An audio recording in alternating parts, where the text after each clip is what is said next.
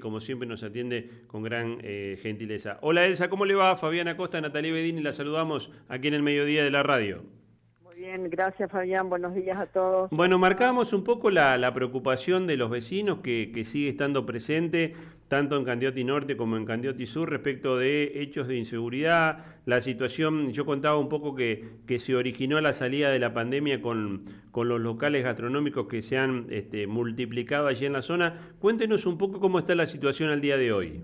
Y bueno, mira, este, sabes que nosotros tenemos desde a partir de este año una normativa nueva que nosotros desde la vecinal la trabajamos, este, dimos nuestra opinión, estuvimos en, esa asamblea. En la audiencia pública, sí lo recuerdo. En la audiencia pública, y marcando algunas cuestiones y bueno, por supuesto siempre eh, cuando uno este, se busca el consenso, a veces estamos de acuerdo con lo que sale y a veces no.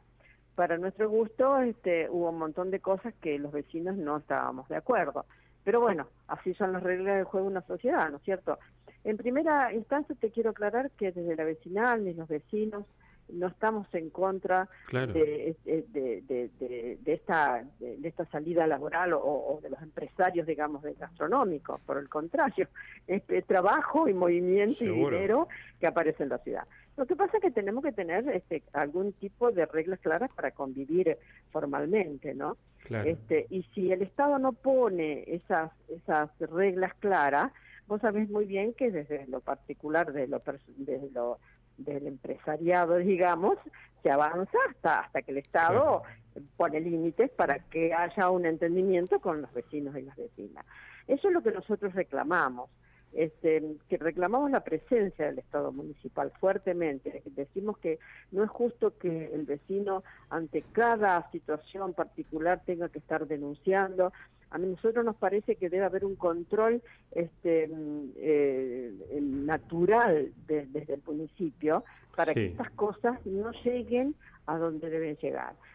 Pasamos un invierno más o menos tranquilo, de acuerdo a lo que nosotros veíamos, pero en cuanto aparecen dos o tres días de, calor. este, de, calor y un poquitito de, feriados, como fue este fin de semana y demás, aparecen los conflictos. Y fundamentalmente se van agravando los conflictos, porque en realidad Barrio Candiote ha cambiado tanto, tanto, desde primero con aquellos edificios que nos llenaron este, de, habitantes, que cambió totalmente la cantidad de habitantes que lo, como creció el barrio.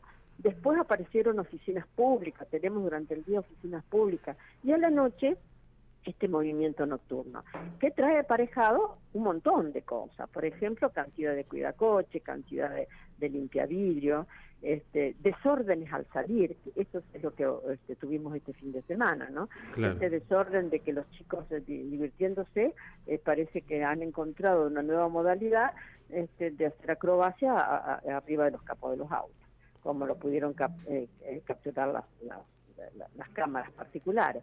Entonces ahí es donde debe estar la presencia fuertemente del Estado provincial y municipal controlando esas cuestiones, ¿no?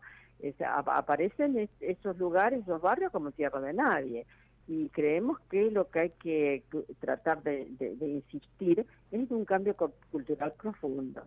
Entender que, el otro también necesita descansar, tu diversión, macanudo, pero ¿hasta dónde? La propiedad, este, a vos te cuesta comprar y mantener un auto, no puede ser agredida de esa manera. ¿Y cómo está, Elsa, el tema del cumplimiento de los horarios, los decibeles, que en función de la eh, ordenanza de nocturnidad eh, obligaba a los distintos establecimientos a, a una medición permanente? Cuéntenos cómo está ese tema. Bueno, el tema de los, de los horarios más o menos este, al principio se cumplía. Ahora no tenemos registro todavía desde los vecinos, pero sí con, el, con los ruidos.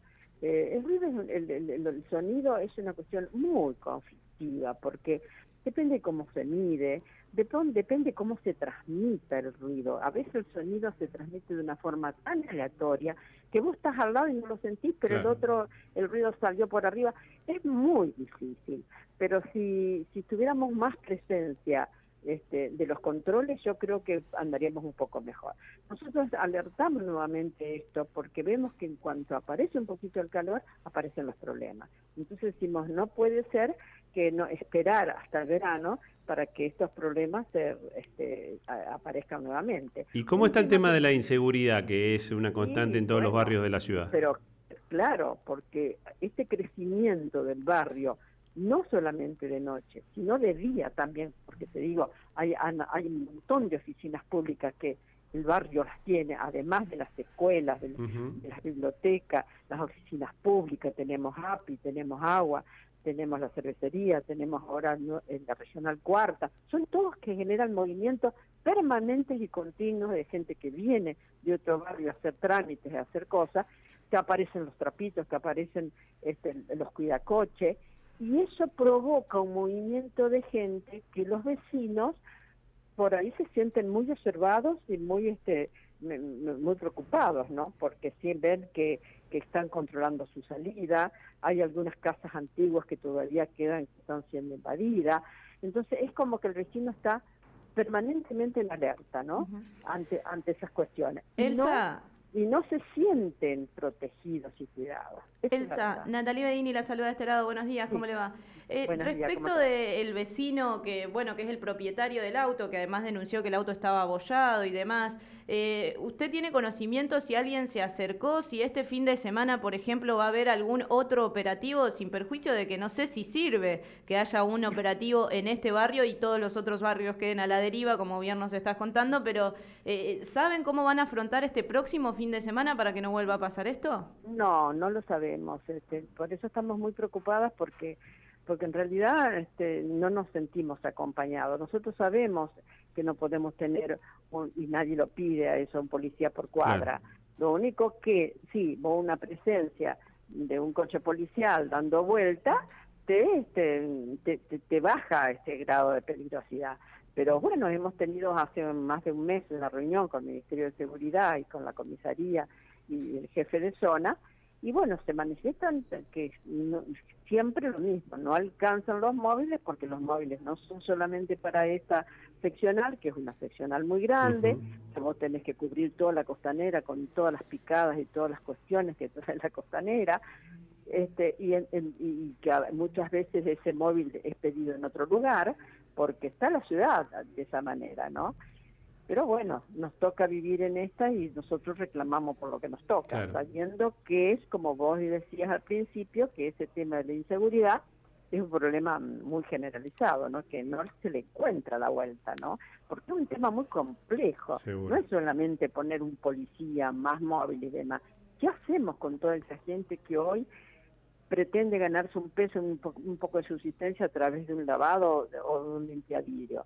Y que, de, y que esto causa peleas entre ellos, trae aparejado el, miedo de los de los de los vecinos, es un problema muy complejo que hay que eh, hay que tomarlo en su totalidad, no solamente en represión, más policía, eso no no, no cierra. Elsa, agradecerte como siempre la gentileza, eh, seguimos atentos a todo lo que pasa en, en esa zona como como lo hacemos siempre, eh, mandarte un, saludo eh, fraterno y seguimos en contacto. Muchísimas gracias. Elsa Fernández de Combes es la presidenta de la Asociación Candioti Sur. Bueno, Elsa tiene una dilatada trayectoria, también una experiencia eh, como funcionaria política, fue diputada nacional, fue funcionaria en el plano nacional también en la dirección de deportes en, en algún momento, con mucha experiencia y creo que es una voz